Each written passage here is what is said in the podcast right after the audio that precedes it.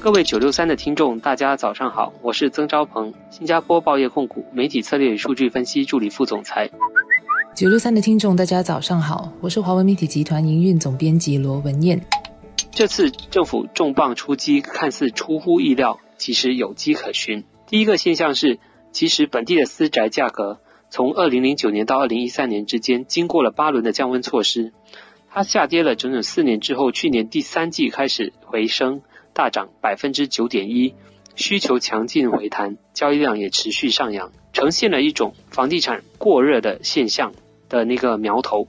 金融管理局局长孟文能七月四号也已经提出了警告，他谈到说，房价增长不应与整体经济的增长脱钩，房价增速如果太快，也会威胁整体市场的稳定性。房地产市场。这一年来火红的主要原因呢，是因为集体出售市场非常非常的红火，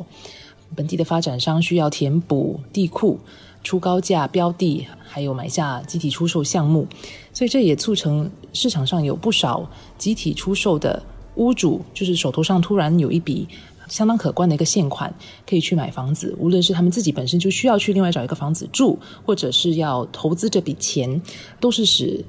房地产就是私宅市场这一年来火红的一个主要原因，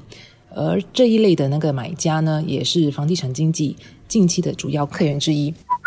不过呢，其实本地的私宅市场已经开始出现恢复平衡的迹象，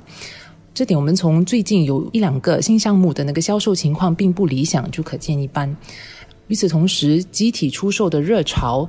也有消退的那个迹象。虽然想要自己的项目集体出售的，呃，那个屋主或者是项目还在不断的增加，不过发展商已经是选择性而且比较谨慎的出手。此外呢，今年就有三十多个集体项目无法成交，还有些甚至是没有发展商去问津的哈。此外，私宅买家也仍然受到总偿债率，也就是 TDSR，呃等等等的房贷的限制，整体的负债比率并没有显著的上升，仍然处于买家可可以负担的水平。所以从嗯从这个角度来看的话，嗯政府这次的那个措施似乎似乎是太重了。降温措施出台，政府应该是做了一个全盘的考虑，也考虑到时间点和力度的问题。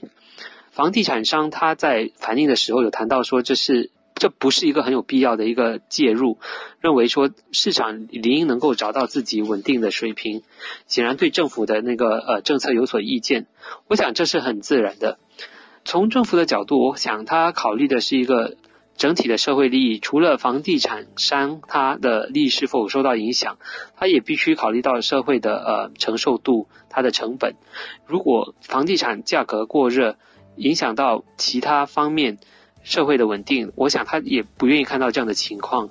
所以他考虑到了新措施如果不会打击民众购买自住房的能力，又同时能够抑制投机性的需求，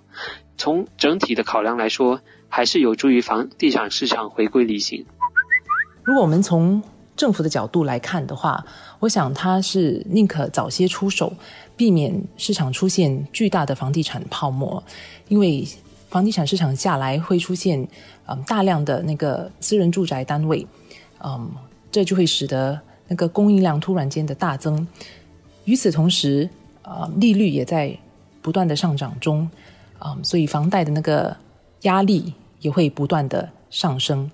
所以，我想政府就是要避免，就是形成一个泡沫，然后突然间在因某一个因素导致整个市场崩盘的那个呃情况出现。我想，他也宁可在这个时候先出手调整，让市场有足够的时间恢复平衡。即便是矫枉过正，嗯，政府还是绝对有能力或者有余地，慢慢的去撤销那个降温措施，让市场再恢复平衡。